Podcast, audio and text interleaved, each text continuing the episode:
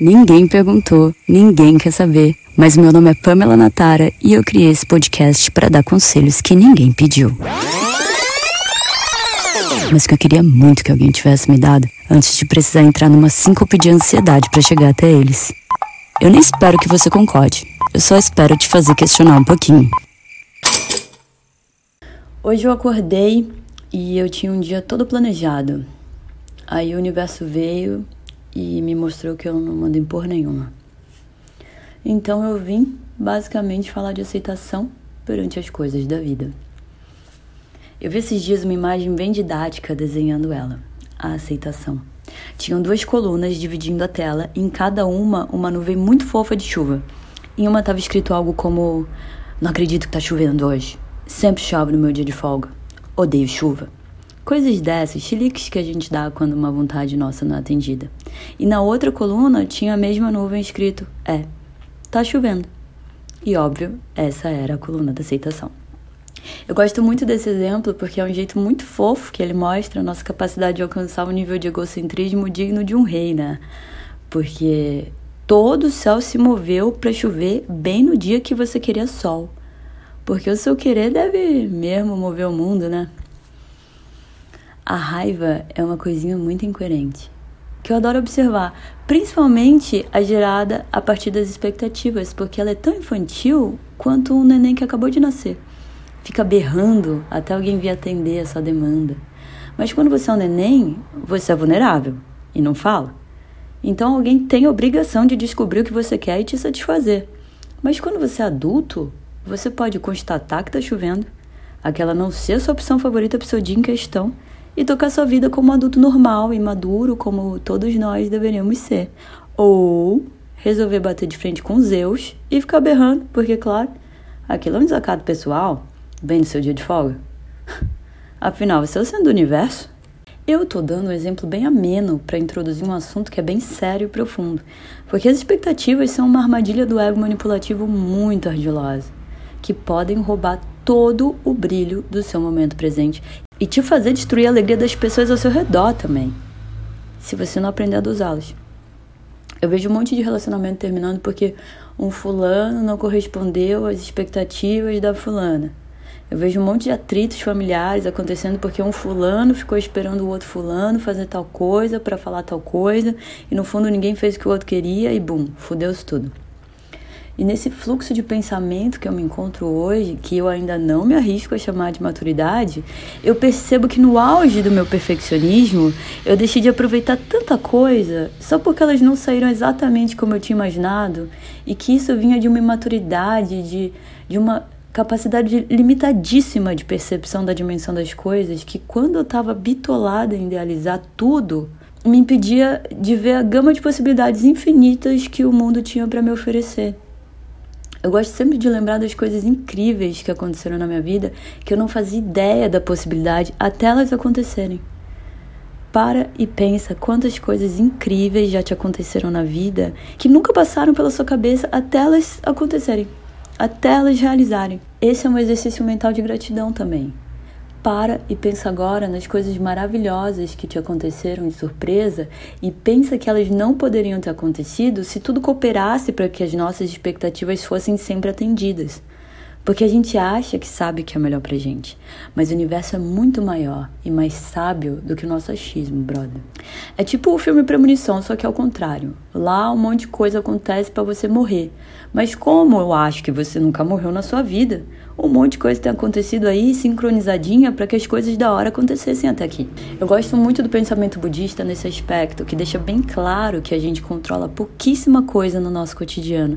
E ao aceitar dessa ausência de controle, o soltar do apego ou da aversão, o simples deixar a vida fluir que traz a plenitude, aquela paz gostosa de aproveitar o momento presente, que eles chamam de equanimidade que é essa constância de temperamento, de ânimo em qualquer circunstância, independente do que te aconteça, que é uma coisa que você não vai ver nas pessoas que são escravas das expectativas. Eu tô falando que todo mundo tem que ser tranquilinho?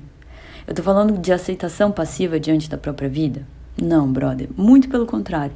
Eu tô falando exatamente que só quando você for uma pessoa forte e madura suficiente para entender que você só controla os seus atos e parar de ficar se desgastando inutilmente para tentar controlar o mundo, você vai ser mais feliz. E você vai atrapalhar menos a vida dos outros. E precisamos falar disso, né, Brasil? Eu acredito que esse seja um dos aspectos mais nocivos das expectativas, quando a gente cria em relação ao outro. Não só porque você vai se frustrar muito e ficar muito triste, mas como eu prego sempre a responsabilidade nos nossos atos nesse podcast, a gente precisa falar que a forma mais fácil de você fazer uma pessoa infeliz ou afastá-la de você é impondo a sua vontade sobre a dela. Você pode amar muito uma pessoa e querer o bem dela, mas se você ultrapassa os limites da individualidade dessa pessoa, você prova que não a respeita. É o que eu falei ainda agora sobre a quantidade absurda de relacionamentos familiares, amorosos, amizades se desfazendo por conta dessa dificuldade de aceitar o outro como ele é, aceitar o tempo, o ritmo, o processo individual do outro. É o nosso egoísmo de querer controlar a vida alheia nosso egocentrismo de querer impor o que a gente acha que sabe que é melhor para o outro. Porque a real é que ninguém sabe de nada. Cada um é o universo inteiro e é de um jeito diferente. E como eu já falei aqui antes, eu acredito de coração que se a gente soubesse real a fórmula da vida, a gente ia estar ocupado vivendo a nossa vida e não gastando energia tentando controlar do outro. O que me lembra uma citação no meu crush intelectual impossível, Marco Aurélio, que foi imperador de Roma, né? Foi o homem mais poderoso do tempo dele, que tinha tudo para ser um narcisão que nem a gente é, mas gastava o tempo dele se questionando sobre ser um ser humano melhor e mais honrado, escrevendo esses pensamentos num querido diário, que mais tarde foi publicado como Meditações, que é um livro que eu indico, mudou muita coisa dentro de mim. E nesse livro, o cara que mandava na porra toda escreveu: Não gaste o resto da tua vida com ideias que diz respeito aos outros, a não ser que tenham relação com interesse em comum pois com, por isso certamente te privas de alguma outra ocupação que por ti é negligenciada ao tentar te entreter com ideias e ações alheias. Amados, Marco Aurélio mandava em tudo, mesmo assim ele escrevendo no diário dele mesmo que o bagulho é fazer o seu corre e não perder tempo metendo o nariz no proceder de ninguém, porque só o seu corre te diz respeito. E Marco Aurélio, nesse diário, inclusive, foca bastante em como a gente tem que se aperfeiçoar como pessoa, porque as coisas que nos acontecem são frutos das nossas próprias ações. Marco Aurélio, inclusive, era adepto do estoicismo, que é o quê? Uma doutrina, uma escola da filosofia, um direcionamento ético rigoroso de acordo com as leis da natureza, que pregava que o universo era governado por uma razão universal divina, um pensamento que se caracteriza pela aceitação resignada do destino. Isso é tudo sobre não criar expectativa. Eu convido vocês a se questionar toda vez que você estiver tentando impor algo para alguém, por que eu estou fazendo isso? Realmente é para o bem dessa pessoa ou eu estou tentando só ver minha vontade ser atendida? É só minha necessidade de controle dando esse conselho? Eu respeito o outro ou enxergo o outro como objeto de projeção das minhas expectativas? Outro desdobramento de expectativa projetada no outro, que é mais nociva ainda, é aquela velha história de querer que o outro adivinhe o que você quer dele. Sabe quando alguém fica com raiva? falando atravessado e você fica, mano, o que, que aconteceu? E a pessoa não fala. Você pergunta, mas ela não fala. Porque ela quer que você adivinhe porque ela está estressada com você. Provavelmente porque você não atendeu uma expectativa que ela criou na cabeça dela. E por isso ela podia saber que você queria que fosse feito. Mas mesmo assim, ela não te conta. Sim, meus amores, essa é uma das coisas mais irritantes do mundo. Quando o outro espera que você adivinhe o que está na cabeça dele. Isso é incoerência. E a incoerência é uma das poucas coisas que me fazem ter vontade de gastar meu réu primário. Se você faz isso, para agora. A expectativa quanto às atitudes dos outros é a coisa mais incoerente do mundo, para começar. E esperar que as pessoas performem as suas vontades já é um narcisismo sem tamanho. Agora, esperar que as pessoas performem a sua vontade sem você ter contado qual era a sua vontade, brother, nem tem nome para isso. Só consigo pensar que a gente que gosta de criar problema tá com a vida muito parada, quer caçar assunto. Fora que para tudo na vida, quanto mais você tentar controlar os outros, ser invasivo ao ponto de cobrar algo que o outro não tá afim de te oferecer, você só vai estar tá se desgastando à toa, escolhendo a frustração, cultivando de sentimento. Tudo que você aperta com força te machuca, machuca o outro e uma hora escapa das suas mãos. Eu preciso falar de autorresponsabilidade. que vai ser ela que vai te fazer repensar a oportunidade que você tem por ser a pessoa responsável pelo seu desenvolvimento pessoal. Não tenta pôr na mão de ninguém as suas expectativas, porque isso é apostar os seus sentimentos, a sua estabilidade emocional nas pessoas. A expectativa é o caminho mais rápido para alcançar a frustração. Fora que a expectativa sobre as pessoas várias vezes nos torna ingrato. Ninguém tem obrigação de fazer nada por você depois que você já não é mais um neném que não sabe falar. O que é engraçado, porque os psicólogos definem como síndrome do imperador. Mas nem Marco Aurélio fazia isso e a galera quer fazer, né, brother?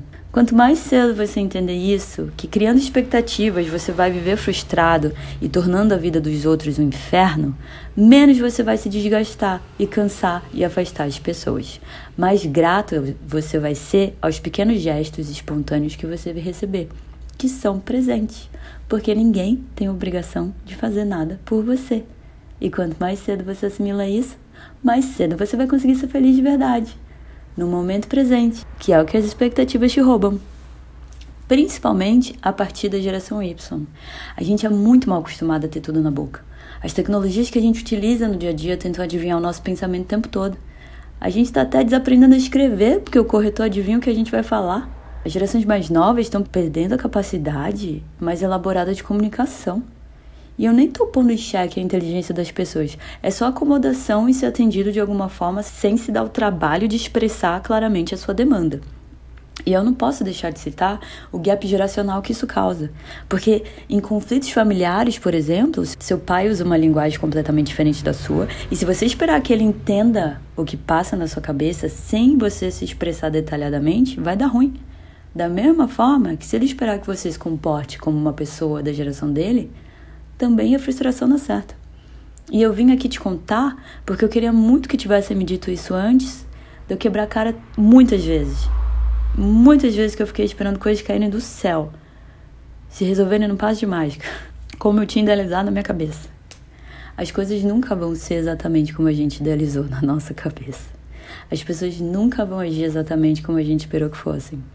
A gente tem que correr muito atrás dos nossos planos para que eles se realizem ao máximo possível. A gente tem que explicar com o maior nível de clareza possível os nossos planos para as pessoas para alinhar as expectativas, independente do tipo de relacionamento. Mas ainda assim, nada disso garante que as coisas aconteçam igual a gente idealizou na nossa cabeça. Ainda bem, porque é graças a isso que a gente pode se surpreender positivamente com os acontecimentos. Mas a gente só vai aprender a aproveitar se a gente tiver o coração aberto.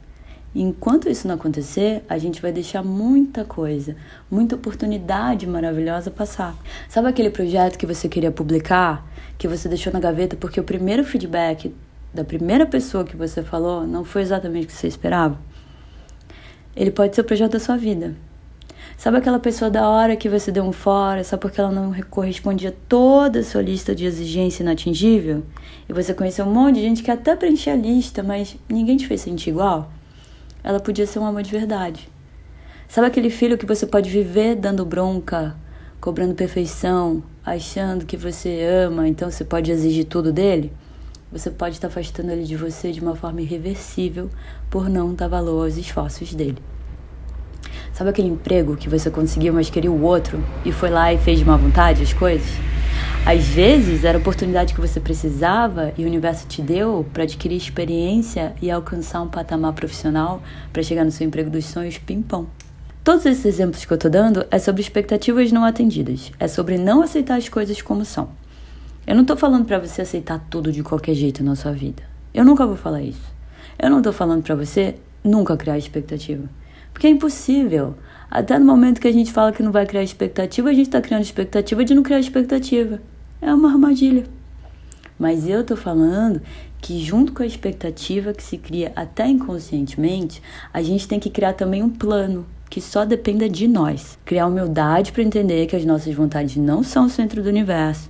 Criar coragem e resiliência, mesmo que essa palavra já tenha virado motivo de piada, mas criar resiliência para lidar com as adversidades. E principalmente criar gratidão para receber o que a vida vai te oferecer. E focar no nosso potencial de realizar o que o Marco Aurélio chamava de faculdade condutora, que é a nossa própria potência. A vida pode ser maravilhosa ou um completo desastre. Tudo de acordo com a nossa visão, nossa percepção, as nossas expectativas sobre ela também. E principalmente com a capacidade de aceitar o impacto das nossas ações reverberando no mundo e dentro de nós. Que as pessoas não têm a obrigação de performar o que a gente idealizou, logo isso torna mais valioso ainda qualquer gesto de carinho que venha até nós. Quanto mais a gente corre atrás dos nossos sonhos, mais a gente se sente poderoso, dono da própria vida, mais a gente se olha com amor e fica menos vulnerável às decepções. Porque a gente sabe que é dentro de nós que está a potência de suprir as nossas necessidades não vai vir de fora. Não vai ser uma coisa idealizada. As nossas expectativas são só expectativas. O que importa mesmo é o nosso comprometimento com as nossas ações. Às vezes a gente espera frutos de um lugar, mas o universo te mostra uma saída muito mais incrível. Às vezes a gente espera acolhimento de uma pessoa X e o amor vem multiplicado em outras que você nunca sonhou que existiam. O universo é ilimitado, brother. E quanto mais cedo a gente aprende a olhar para ele com maturidade e aceitação das coisas como são, dando o nosso melhor, mas sem teimosia, a gente aprende a fluir com ele e para de perder tempo com coisas e pessoas. Bruce Lee já falava isso, né? Bill Water, my friend, Bill Water. E isso era tudo que eu tinha para falar hoje.